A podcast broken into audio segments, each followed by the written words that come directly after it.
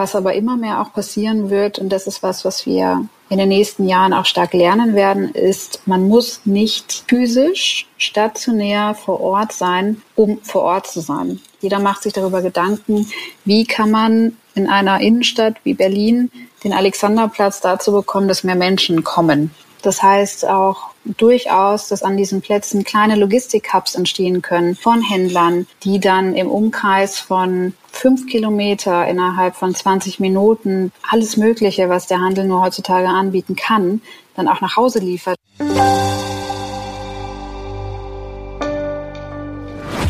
Willkommen zum TV-Podcast. Diese Woche blicken wir in die Zukunft zugegebenermaßen kein ganz leichtes Unterfangen in Zeiten, in denen die Branche aufgrund von Pandemie und Ukraine-Krise auf Sicht fahren muss. Aber es kann helfen, den Blick über die nächsten Monate hinaus zu richten. Theresa Schleicher, Geschäftsführerin von Vorn Consulting und Handelsexpertin des Zukunftsinstituts, tut genau das. In ihrem aktuellen Retail Report, der in wenigen Wochen erscheint, beschäftigt sie sich mit dem Handel im Jahr 2040. Wie diese aussehen kann, wie regional, wie nachhaltig und wie virtuell es wird, verrät Theresa Schleicher meiner Kollegin Julia Schigula. Herzlich willkommen zum TV-Podcast. Mein Name ist Julia Schigula und heute wollen wir mal einen Blick in die Zukunft wagen. Meine Gesprächspartnerin heute ist Theresa Schleicher. Sie ist Geschäftsführerin bei Foreign Consulting, Trendforscherin und Handelsexpertin vom Frankfurter Zukunftsinstitut. Ähm, und sie beschäftigt sich ganz intensiv mit der Frage, wie Menschen in Zukunft einkaufen wollen und was das dann wiederum für die Handelslandschaft bedeutet. Frau Schleicher, schön, dass Sie bei uns sind. Hallo, freut mich sehr. Ähm, Frau Schleicher, Sie verfassen jedes Jahr ähm, den Retail Report für das Zukunftsinstitut und ähm, der erscheint immer im Frühjahr, äh, soweit ich richtig informiert bin, im Mai. Das heißt, Sie müssten sich jetzt gerade so in den letzten Zügen befinden. Es hat sich aber in der Welt in den letzten Wochen ja doch nochmal einiges getan. Sind Sie jetzt gerade dabei, nochmal alles umzuschreiben oder hat das Bestand? da haben Sie mich kalt erwischt. Ne? Natürlich hat ähm, die aktuelle Situation auch nochmal Änderungen mit sich gebracht, weil wir beschäftigen uns sehr viel mit dem Thema Zukunft des Handels, in dem Fall gerade sehr ausgeprägt mit dem Thema Zukunft im Modebereich. Und durchaus haben sich natürlich durch jetzt auch die Kriegssituation mit Russland und der Ukraine Dinge verändert, ähm, die einfach auch nochmal intensiver sind, allerdings auch Phänomene und Entwicklungen, die auch schon zur Anfangszeit der Corona-Krise angefangen haben. Das heißt, es geht weniger darum, dass sich alles grundlegend verändert, sondern eher, wenn man das langfristig auch in Bezug auf die Megatrends betrachtet, dann eher um eine ja, eine Erhöhung der Geschwindigkeiten, eine Intensivierung in der Gesellschaft. Mhm. Ähm, ja, die Ukraine und der Krieg in der Ukraine, der treibt uns alle um. Äh, es gibt auch schon ein paar Zahlen dazu. Ähm, das Marktforschungsinstitut Infasquo hat schon in den ersten Tagen nach dem Einmarsch der russischen Truppen in der Ukraine mehr als äh, 1200 Konsumenten befragt und wollte wissen, wie stark belastet sie dieser Krieg. Mhm. Und ähm, das Ergebnis war recht eindeutig. Nur rund ein Drittel haben aktuell Lust auf Frühjahrsshopping. Das ist deutlich weniger als in den Jahren zuvor, auch im letzten Jahr, wo wir ja schon Corona hatten. Ähm, und der Anteil Anteil derer Menschen, die sagen, sie haben genug im Schrank und brauchen eigentlich nichts Neues, der ist auch gestiegen. Ähm, führen denn diese ganzen Krisen dazu, dass die Menschen die Lust auf Mode verlieren? Ich weiß nicht, ob man sagen kann, dass es generell um das Thema Lust auf Mode ähm, verlieren geht, sondern eher um eine andere Form ähm, des Konsumverhaltens. Ähm, tatsächlich eher in Richtung eines wesentlich nachhaltigeren und auch eines bewussten Konsumverhaltens. Natürlich, in Krisenzeiten und vor allem in Kriegszeiten sind wir bei existenziellen Dingen. Da geht es viel mehr um das Überleben, um den tagtäglichen Alltag, um die Familie. Da ist das Thema Einkaufen und speziell Mode auch als Synonym für um sich selbst kümmern gerade nicht im Fokus. Das äh, ist im Moment ein, ein Phänomen, was natürlich die Kriegszeit auslöst. Wenn man sich das jetzt mal anschaut für die nächsten Monate und Jahre, wird sich da zeigen, dass natürlich, wir alle sind Menschen, ähm, die Lust auf Mode und auf Einkaufen zurückkommt. Aber der Trend rund um bewussteres Einkaufen, ähm, und auch nachhaltigeres Einkaufen wird durch die aktuelle Situation langfristig nur gestärkt. Mhm. Ähm, interessant ist ja auch, dass äh, angesichts der Lage in der Ukraine jetzt irgendwie Corona fast vergessen scheint. Ähm, wir hatten uns ja eigentlich hier verabredet, um mal auf eine Welt nach Corona zu blicken. Und jetzt überschlagen sich die Ereignisse und äh, der Blick in die Zukunft wird gefühlt immer ungewisser. Ähm, Gibt es denn in so unsicheren Zeiten so eine Art allgemeingültige Vorhersagen, die auch Bestand haben und nach denen sich die Händler richten können? Ja, na klar.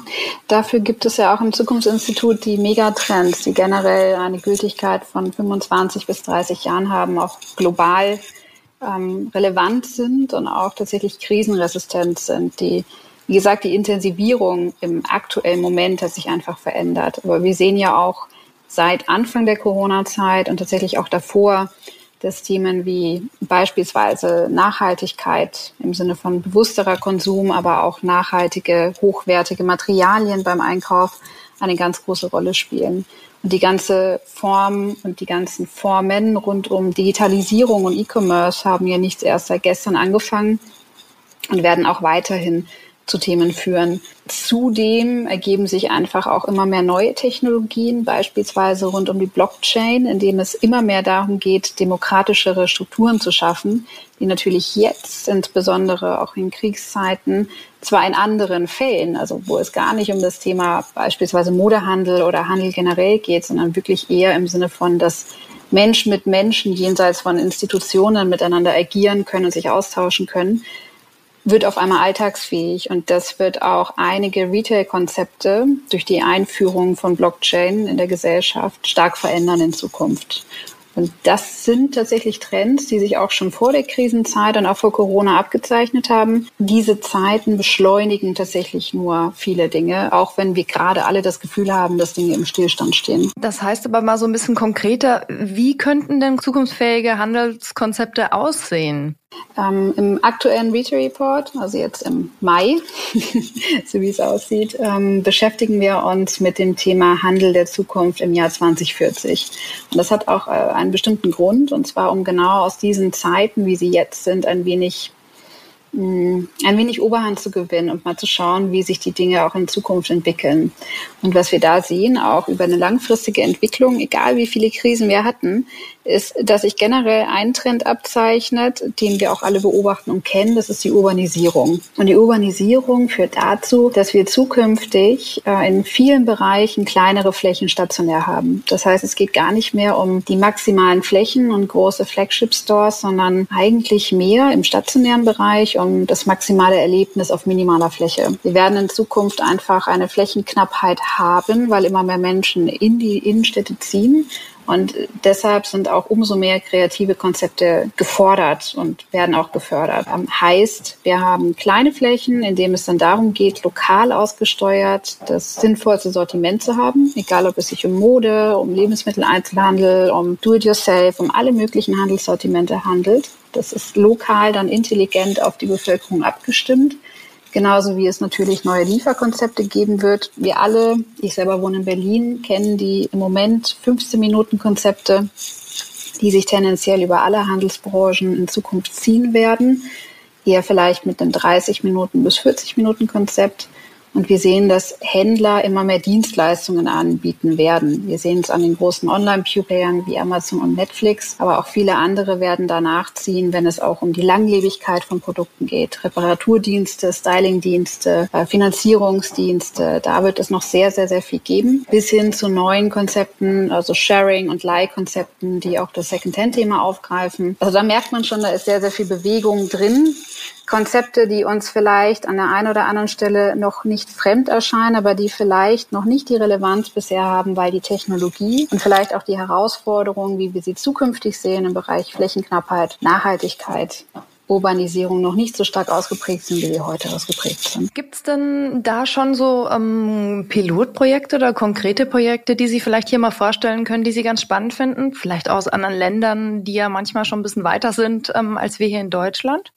Hm, gibt es auf jeden Fall. Da müssen wir auch gar nicht so weit über die Ländergrenzen schauen. Ähm, das fängt an bei H&M, die beispielsweise mit einer neuen Bitcoin-Technologie neue Sharing-Konzepte gerade hervorbringen. Das heißt, dass man die Kleidungsstücke tatsächlich ausleihen kann und dass dann nach ein paar Tagen letztendlich dann automatisch, je länger ich das Kleidungsstück ausleihe, äh, dann eine gewisse Gebühr fällig wird. Es wird sicherlich daran gearbeitet im Moment, dass man dann das direkt von dem einen Konsumenten zu dem anderen Konsumenten weitergeben kann. Das heißt, dass die Lieferwege auch zwischen dem Zurückschicken zum Händler und dann das Weitergeben an den nächsten Kunden, dass das minimiert wird im Zeitalter von Nachhaltigkeit. Genauso die ganzen Instant Deliveries, die gerade entstehen. Gorillas hier in Berlin waren eine der ersten in Deutschland. Mittlerweile kommen sehr viele Konzepte dazu, sei es Arrive, die sehr stark in dem Bereich Beauty, aber auch Tech ähm, unterwegs sind. Und äh, ich selber habe mir äh, über Arrive tatsächlich mein neues Smartphone gekauft, das ich dann in 15 Minuten geliefert bekommen habe. Das sind wirklich Konzepte, die man sich vor ein paar Jahren noch hätte gar nicht so vorstellen können in der Massenrelevanz. Da gibt es tatsächlich sehr, sehr, sehr viel Themen, die da eine große Rolle spielen. Ähm, aber auch ganz viel passiert natürlich bei den großen Anbietern, also sei es in Deutschland, ähm, Otto, die sehr, sehr, sehr viel investieren in nachhaltige Mode, die auch wirklich online als Sharing-Konzept funktioniert, um eben auch da für weniger Verpackung, weniger Müll im Sinne von Kleidung, die man dann auch nach ein, zwei Jahren wegschmeißen kann, sorgen kann, bis hin zu komplett recycelbaren Kleidungen, die dann eben aus alten Kleidungsstücken, die man dann wegschmeißt, dann neue Kollektionen formen. All diese Sachen gibt es heute schon. Und die werden auch noch in Zukunft stärker kommen. Bleiben wir aber beim Thema Nachhaltigkeit. Ähm, die Pandemie hat ja das ganze Thema nochmal so richtig gepusht. Und ähm, es wird auch immer mehr in Fokus der Konsumenten gerückt. Man hat aber auch das Gefühl, bei den Händlern tut sich schon in die Richtung sehr viel. Ähm, Sie glauben also, der, der Trend setzt sich auf jeden Fall fort. Für wen lohnt es sich denn, darauf zu setzen? Oder ist es wirklich ein Thema für alle? Ich glaube, mittlerweile sind wir gar nicht mehr bei der Frage, ob es sich wirklich lohnt. Wir werden gar nicht mehr drum herum kommen. Also vor ein paar Jahren war das tatsächlich noch ein vermeintlich wirkender Zeitgeisttrend, vielleicht sogar ein Gesellschaftstrend. Im Moment, wenn wir jetzt mal ein, zwei Jahre weiterschauen im Bereich der Nachhaltigkeit, merken wir, dass sich einfach im Zuge auch von Corona-Krisen beispielsweise, was jetzt endlich auf Basis unseres menschlichen Verhaltens ja erst entstanden ist. Ähm, genauso wie andere gesundheitliche Probleme, die das Ganze mit sich zieht, die Waldbrände, die Fluten, die wir alle erleben. Das ist kein Trend mehr, der den Handel bewegt, sondern der die Welt bewegt und unsere Gesellschaft bewegt. Und ähm, auch im Zuge der Recherchen und der Hochrechnungen, auch der wissenschaftlichen Hochrechnungen, wie sieht eine Welt 2040 aus, werden wir merken, wir haben zigfach, also zehnfach mehr Waldbrände jedes Jahr in vielen Gebieten. Wir werden einen Anstieg des Meeresspiegels haben, ähm, generell der, äh, der Erderwärmung. Ähm, dadurch entstehen wieder zusätzliche gesundheitliche Probleme. Da will ich jetzt gar nicht alles schwarz zeichnen, denn es entstehen ja auch viele positive Konzepte. Ich sage nur, dass es eigentlich kein Unternehmen heutzutage mehr verantworten kann, eben nicht in Form von nachhaltigen Investitionen, nachhaltigen nachhaltigen Kollektionen, nachhaltigen Materialien, nachhaltiger Energiewirtschaft, ähm, dort wirklich tätig zu sein, weil in vier, fünf, sechs Jahren, und wir merken das ja jährlich, wie die Themen in dem Bereich auch gesellschaftlich und auch anhand der Naturphänomene steigen. Da kommt man nicht drum rum. Das heißt, zukünftig, wenn wir jetzt mal zehn Jahre in die Zukunft schauen, wird das Thema eine nachhaltige Verantwortung übernehmen und Kollektionen schaffen, die per se weniger CO2-Ausstoß beispielsweise verantworten, wird einfach dazugehören. Das ist genauso wie in der Automobilbranche, dass wir in zehn Jahren nicht mehr ohne E-Mobility vorankommen oder sogar irgendwann im Bereich des autonomen Fahrens. Das wird gang und gäbe werden. Das heißt, entweder ein Unternehmen versteht das jetzt und kann langfristig sich darauf vorbereiten oder ein Handelsunternehmen versteht es nicht, dann besteht aber auch die Gefahr, dass sie halt irgendwann nicht mehr relevant sind. Und das sehen wir ja auch schon an den sehr günstigen Textilanbietern, wie beispielsweise einem Primark und ein, zwei andere, dass die im Moment, wenn es um das Thema zukunftsfähige Investitionen geht, dass sie durchaus gerade in Bredouille kommen und gucken müssen, wie sie ihr Geschäftsmodell zukünftig aufsetzen. Jetzt denkt man bei Mode, das hatten Sie auch schon gesagt, vor allen Dingen mal an so nachhaltige Kollektionen, Öko-Baumwolle und sowas. Ähm, natürlich gibt's aber da auch ähm, noch viel mehr. Das hatten Sie vorhin auch kurz angeschnitten, das ganze Thema Secondhand, äh, Rental-Konzepte, Circular Fashion. Vielleicht können Sie da noch so zwei, drei Sätze sagen, was es da für tolle Ansätze gibt, die eben auch nachhaltig sind und aber nicht nur wegen nachhaltiger Produkte. Also die Kunst Kunst ist bei sehr vielen Handelsunternehmen gerade hauptsächlich die Lieferketten und die Transportwege zu verkürzen. Das heißt automatisch ein Trend, der auch sehr stark von Konsumenten und Konsumentinnen gewünscht ist. Das Thema Regionalität spielt eine große Rolle. Das haben wir in anderen Handelsbranchen schon sehr stark erlebt. Im Modebereich ist es etwas, was noch wesentlich stärker kommen wird. Das heißt wirklich Produktion vor Ort oder um die Ecke, um dort eben auch für eine ganz andere Nachhaltigkeit zu sorgen. Das wiederum hat Implikationen auf die Preisstruktur logischerweise, was in dem Zusammenhang dann natürlich auch wieder Implikationen hat auf die Hochwertigkeit und auf die Preise, wie ich Kollektionen auch zukünftig verkaufe. Das heißt generell das Thema Nachhaltigkeit in sehr, sehr vielen Bereichen bis hin zu einer fairen Bezahlung der Mitarbeiter, Mitarbeiterinnen, was auch zum Konzept der Nachhaltigkeit gehört, führt letztendlich dazu, dass es einen Umbruch geben wird im Modebereich in den nächsten Jahren, nämlich weniger in dem Bereich schneller, günstiger ähm, und immer wieder neue Themen setzen, sondern wirklich eher ein demokratisches, verantwortungsbewusstes, gutes Verhältnis zu haben in Bezug auf Neuigkeiten, aber auch Verantwortungsbewusstsein gegenüber der Umwelt, gegenüber den Menschen. All diese Themen müssen in Zukunft wesentlich stärker zusammenspielen und das hat einfach auch eine ganz, ganz, ganz große Implikation auf alles, was man in Zukunft im Bereich Preise und Investitionen sieht. Deshalb sind ja sehr viele Modeunternehmen gerade im Umbruch. Mhm. Jetzt ist es aber gerade so, um, ähm, natürlich weiß man nicht, wie lange das noch so andauert, aber dass die Preise, vor allen Dingen die Energiepreise natürlich extrem steigen und dadurch die Menschen weniger Geld als vorher im Portemonnaie haben. Glauben Sie trotzdem, dass Sie dann ähm, vielleicht pro Teil mehr ausgeben, weil Sie einfach was Bleibendes, Hochwertiges haben wollen? Ähm, teils, teils. Also jeder Trend erzeugt ja auch einen Gegentrend. Und im Moment sind wir alle ein wenig in der Schockstarre ähm, und im Stillstand. Und äh, da kommt automatisch, in Deutschland ist es besonders ausgeprägt, aber natürlich auch in anderen Ländern das Thema auf, günstigere Themen, äh, günstigere Produkte letztendlich einzukaufen, auch zu sparen. Das Thema Sicherheit, vor allem auch die existenzielle Sicherheit ist gerade für jeden gefühlt gefährdet und deshalb geht man ganz anders um im Konsumentenverhalten. Das ist Gott sei Dank kein Zustand, der uns die nächsten zwei, drei Jahre so begleiten wird, ähm, sondern eher eine Momentaufnahme. Es zeigt zeigt aber trotzdem, und das zeigen auch erste Statistiken und Zahlen, dass es im Vergleich jetzt zu früheren Krisen, dass man durchaus, bestes Beispiel ist das Thema Klopapierhorten, dass man durchaus auf bestimmte Phänomene zurückgreift, günstiger einkauft, auch vermeintlich zögerlich ist, wenn es um höhere Investitionen geht. Ähm, aber, also ich auch äh, das bewusste Verhalten, was sich immer mehr in den letzten Jahren auch eingestellt hat,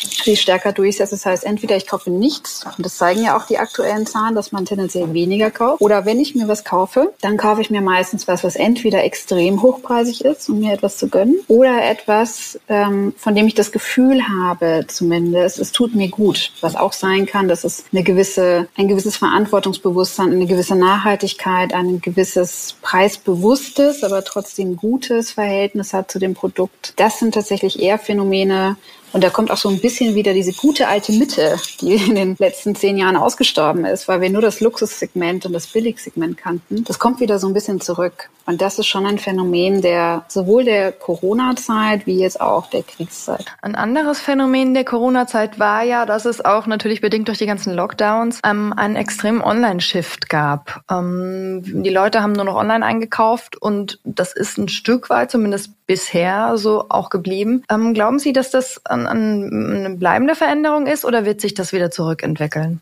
Ja, das bleibt definitiv. Ähm, da sind sich mittlerweile auch alle, alle Branchenexperten mehr oder minder einig. Ähm, das ist ja meistens so, wenn neue Dinge entstehen und das Thema Digitalisierung und E-Commerce ist ja durchaus ein Thema, das sehr, sehr, sehr viel Umbruch mitgebracht hat, dass da erstmal eine eine Angst entsteht, vielleicht auch sogar der Gedanke mit, ähm, das heißt letztendlich auch, dass Innenstädte aussterben, dass es überhaupt keine stationären Flächen mehr gibt, dass die klassischen Händler gar nicht mehr überleben können. Und was vor allem die letzten Jahre und natürlich spielt die Corona-Krise mit rein, aber generell einfach auch der technologische Fortschritt. Was wir gemerkt haben in den letzten Jahren ist, dass ja, E-Commerce wächst, aber in vielfältigen Formen. Das heißt, dass durchaus auch einzelne stationäre Shop-Konzepte ein, ein Liefersystem mit anbieten können können, das aus dem Laden heraus nach Hause geliefert wird. Das heißt, dass es tendenziell auch auf den Umsatz und auf den Erfolg des, der einzelnen stationären Filiale dann wieder zurückzuführen ist. Dass einem Kunden und einer Kundin heutzutage einfach viel mehr Möglichkeiten gegeben wird, über unterschiedliche Kanäle zu kaufen. Es ist tatsächlich nicht mehr oder nicht weniger. Und äh, im Zuge des ganzen Online-Commerce oder E-Commerce entstehen natürlich auch neue Themen Richtung Transparenz. Das heißt, ähm, tatsächlich, wenn ich im Laden bin, wir erinnern uns daran, kleinere Flächen, dann kommt das Thema auf, vielleicht sind manche Produkte, manche Sortimente, manche Kollektionen, die ich mir gerne anschauen möchte, gar nicht vorhanden. Und da entstehen neue Technologien rund um erweiterte Regale, Augmented Reality Technologien, um einfach auch Produkte sich anzuschauen oder auch mal schnell von der anderen Filiale auf einem Knopfdruck geliefert zu bekommen, um sie vor Ort im stationären Geschäft dann anzuprobieren. Das heißt, Technologie und E-Commerce die Weiterentwicklung des E-Commerce ähm, ist etwas, was den Handel generell, und dann kann man auch gar nicht mehr trennen zwischen stationär und zwischen online, extrem befeuert und sehr, sehr viele Möglichkeiten gibt. Ähm, Stichwort Innenstadt. Wie müssen denn die Innenstädte der Zukunft aussehen, dass die Menschen dort immer noch Lust haben, hinzugehen? Also tendenziell sind ja die Menschen in Zukunft in der Innenstadt ja schon da. Das ist ja sowieso schon ein Phänomen. Also wir leben im Zeitalter der Urbanisierung, dass sehr, sehr, sehr viele Leute in Innenstädte ziehen. Was letztendlich auch bedeutet, dass wir einen ganz anderes Mietsystem brauchen, dass es viel mehr Unterstützung, auch, auch staatliche Unterstützung brauchen wird, damit überhaupt alle Altersklassen, alle Menschen, alle Lebensformen in Zukunft auch ein schönes Leben in der Innenstadt haben können. Das ist meine Grundvoraussetzung überhaupt, um in Zukunft Vielfalt in Innenstädten gewährleisten zu können. Dann geht es natürlich auch um das Thema Neoökologie, also dass tatsächlich Grünflächen, Erholungsflächen, Gemeinschaftsflächen geschaffen werden, weil wir Menschen sind dafür ausgelegt, sich zu treffen, sich zu sehen und immer auch einen Rückzugsort sei es im Sinne von Grünflächen zu haben. Und natürlich gibt es dann, sagen wir mal, jetzt schon bewährte Konzepte im Sinne von Mixed-Use-Konzepte, die Gastronomie, die klassischen Retail miteinander verbinden, um eine gewisse Verweildauer oder auch einfach eine Atmosphäre zu erhöhen. Was aber immer mehr auch passieren wird, und das ist was, was wir in den nächsten Jahren auch stark lernen werden, ist, man muss nicht physisch stationär vor Ort sein, um vor Ort zu sein heißt es endlich, wenn man über sich auch Konzepte, hier in Berlin ist es beispielsweise das, die Revitalisierung des Alexanderplatzes. Jeder macht sich darüber Gedanken, wie kann man in einer Innenstadt wie Berlin den Alexanderplatz dazu bekommen, dass mehr Menschen kommen. Ähm, da wird sehr viel darüber gesprochen, spannende Händler, spannende Händlerkonzepte hinzusetzen, Gastronomie zu erhöhen. Also all das, was man kennt und all das, was sich ja auch viel bewährt hat. Aber tatsächlich auch da mal weiterzudenken und zu sagen, Orte sind nur Plattformen. Das heißt auch durchaus, dass an diesen Plätzen kleine Logistik-Hubs entstehen können von Händlern, die dann im Umkreis von fünf Kilometer innerhalb von 20 Minuten dann bestimmte Kleidungsstücke, Lebensmittel, alles Mögliche, was der Handel nur heutzutage anbieten kann, dann auch nach Hause liefert. Und ich bin in, eigentlich dann in Interaktion mit genau diesem Laden, der aber eher als Kleinfläche auf dem Alex dann steht. Das sind auch erweiterte Formen, hybride, virtuelle Formen, wie ich in Zukunft in der Innenstadt sein kann und mit der Innenstadt agieren kann, die aber für uns als Menschen halt noch fremd sind. Weil online ist für uns immer ohne Ort und ohne irgendwo zu sein, während wir ja gerade auch merken im Zuge des E-Commerce, des Blockchains, so vielen anderen Themen, der Entstehung von Metaverse, dass es durchaus einfach nur eine Erweiterung ist von Innenstadtkonzepten, die durchaus eine Innovationskraft haben. Ähm, ich habe im äh, Retail Report von 2021 auch gelesen ähm, von der Renaissance des Lokalen. Das wird wird ja wahrscheinlich auch bestehen bleiben in diesem Jahr. Ähm, hat ja auch so ein bisschen mit dem Thema Innenstadt zu tun. Was genau bedeutet das? Warum gibt's das? Und wie kann sich das der Modehandel zunutze machen? Die Renaissance des Lokalen und der Retail Report bezieht sich ja immer auf das Folgejahr oder auf die Folgejahre. Das heißt, der wurde im Jahr Anfang 2020 geschrieben und ähm, da fing das Thema lokal und regional zwar nicht an, aber in einer, einer, einer großen Form hat das tatsächlich ähm, seine Relevanz bekommen. Renaissance des Lokalen heißt, dass äh, zum einen regionale, lokale Produkte eine große Rolle spielen, dass eben die ganz kurzen Transportwege, die Lieferwege Wege im Zuge der Nachhaltigkeit von Konsumenten, Konsumentinnen stark nachgefragt werden, dass auch das lokal Einzigartige, also so ein bisschen Tante Emma 2.0, ja, dass das eine große Relevanz gewinnt. Heißt aber auch, wenn wir über Renaissance sprechen, da ist immer eine gewisse Weiterentwicklung dahinter, dass die lokalen Anbieter, die eben eben nicht nach dem Prinzip von Tante Emma fungieren, klein, klein, wenig kommunizieren, der, der kommt, der kommt, sondern eher mit den großen Plattformen und sei es eben die großen Online-Anbieter wie ein Zalando, ein Otto, ein Amazon, dass die miteinander interagieren und auch Kooperationen schließen und damit das Lokale eine viel, viel größere Reichweite bekommt, aber auch ein ganz anderes Serviceverständnis. Also dass die ganzen Mehrwerte, die heutzutage von uns Kunden und Kundinnen gefordert werden, schnelle Verfügbarkeit, schnelle Lieferung, einfache Bezahlmethoden, dass das alles mittlerweile in Kombination mit lokalen einzigartigen Produkten angeboten wird.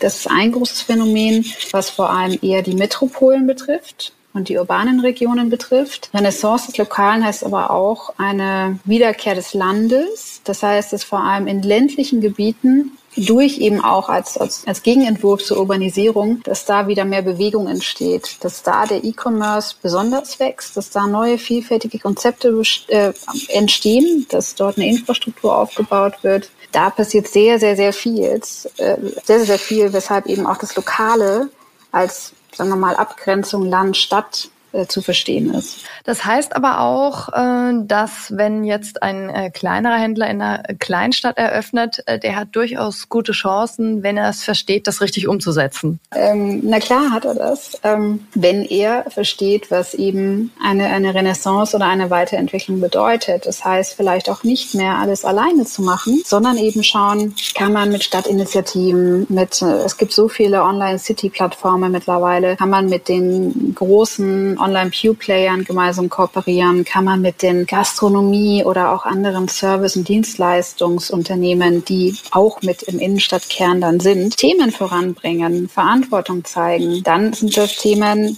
wo durch, durchaus auch ein kleiner Händler in einer mittelgroßen bis kleinen Stadt sehr gute Zukunftschancen hat. Mm, jetzt kommen wir schon so langsam äh, in Richtung Ende. Ähm, wenn wir jetzt noch mal ganz optimistisch trauen auf eine Welt nach Corona und hoffentlich auch ähm, nach Krieg zu schauen. Ähm, welche Veränderungen waren nur kurzfristig und äh, was wird Ihrer Meinung nach auf jeden Fall bleiben? Also was definitiv äh, kurzfristig auch eine Veränderung ist über die letzten Jahrzehnte, ist das Phänomen des billigen Einkaufens. Ähm, das heißt wirklich, sei es die Discountware, und der Discounter, der verändert sich ja auch im Moment schon sehr stark. Sei es aber vor allem auch im Mode- und Textilbereich. Diejenigen, die sehr, sehr, sehr günstig Dinge anbieten, haben einfach überhaupt nicht die Möglichkeiten, die Konzepte aufzustellen, die es zukünftig braucht. Sei es im Bereich der Nachhaltigkeit, was einfach eine preisintensive Sache ist, sei es aber auch im Bereich der Digitalisierung und neue Konzepte anzubieten. Zudem, dass Kunden und Kundinnen einfach immer weniger danach fragen. Das heißt, das ist was, was jetzt gerade natürlich in Krisenzeiten und in Unsicherheiten nochmal stark ausschlägt, was aber über die nächsten Jahre immer mehr abnehmen wird. Definitiv. Was sich hingegen sehr stark durchsetzt, ist das Thema, ich, ich nenne es mal digitale Souveränität. Also tatsächlich mit dem Thema, es gibt kein stationär und es gibt kein Online, sondern es gibt einfach nur gute Flächenkonzepte, die den maximalen Service für uns Kunden und Kundinnen bieten, sei es von der Lieferung bis zu neuen Rechnungsformen, Bezahlformen, Serviceberatungen, die sehr intelligent stattfinden, intelligente Sortimentsauswahl. Alles, was da verbunden ist mit dem Thema Kundennutzen, Technologie, ist was, was sich in den nächsten Jahren ganz, ganz, ganz stark nochmal stärker entwickeln wird und auch langfristig eine sehr hohe Relevanz hat. Genauso das Thema kleine Flächen. Das wird auf die nächsten Jahre einfach zutreffen. Da kommen wir nicht drum herum. Auch durchaus mobile Stores. Also das Thema Mobilität spielt eine ganz große Rolle. Das heißt, dass wir nicht mehr eine fixe Fläche haben, sondern tatsächlich sich unterschiedliche neue mobile Handelskonzepte ergeben. Und das Thema Nachhaltigkeit. Da kommen wir einfach nicht drum herum. Das heißt, Nachhaltigkeit auch in Gänze zu verstehen mit neuen Konzepten, die vor allem das Thema nachhaltige Sortimente betreffen, die aber wesentlich weitergehen. Auch im Bereich nachhaltige Produktion. Wie gesagt, auch ein sehr nachhaltiges, bewusstes Mitarbeiterverhältnis und die Verantwortung gegenüber Mitarbeitern Mitarbeiterinnen und Mitarbeiterinnen. All das sind Themen, die in Zukunft sehr, sehr, sehr stark kommen und die auch langfristig ihre Wirkung haben. Da kommen wir schon zur letzten Frage. Ähm, in jeder Krise steckt ja auch ähm, immer irgendwie was Positives, was so ein Aufbruchsgefühl vielleicht ähm, schafft oder ein positiver Aspekt, den man für die Zukunft mitnehmen kann. Welche positiven Aspekte können Sie diesen Krisen, die wir jetzt gerade durchmachen, insbesondere in Bezug auf die Entwicklungen in der Zukunft abgewinnen? Relativ klar tatsächlich. Und das hat gar nicht so viel mit dem Thema Handel zu tun, auch wenn es Implikationen auf den Handel hat wir merken, dass wir zusammen so ziemlich alles schaffen können. Egal, ob es jetzt eine Corona-Krise ist, in der wir neue Konzepte einführen, wie wir uns gegenseitig, und zwar egal in welcher Generation, uns gegenseitig schützen können und Rücksicht nehmen können. Oder wie wir jetzt auch mit dem Thema Demokratie und, und, und unseren Werten und unserer Haltung umgehen, um eben auch gewisse Länder zu unterstützen oder auch Menschen, die denken, dass sie auf Basis von übertriebenen Machtgehabe Dinge für sich besetzen können, dass wir da wirklich dagegen gehen und dass wir auch aufhören, über alte Politikbeziehungen nachzudenken, sondern wirklich agieren und das auch schaffen, die Haltungen und die Werte, die wir über die letzten Jahre wirklich aufgebaut haben, über die letzten Jahrzehnte, dafür auch zu stehen und dass jeder Einzelne dazu was beitragen kann. Das ist was, was wir hier gerade sehr, sehr, sehr stark spüren, was in Zukunft, egal ob es darum geht, dass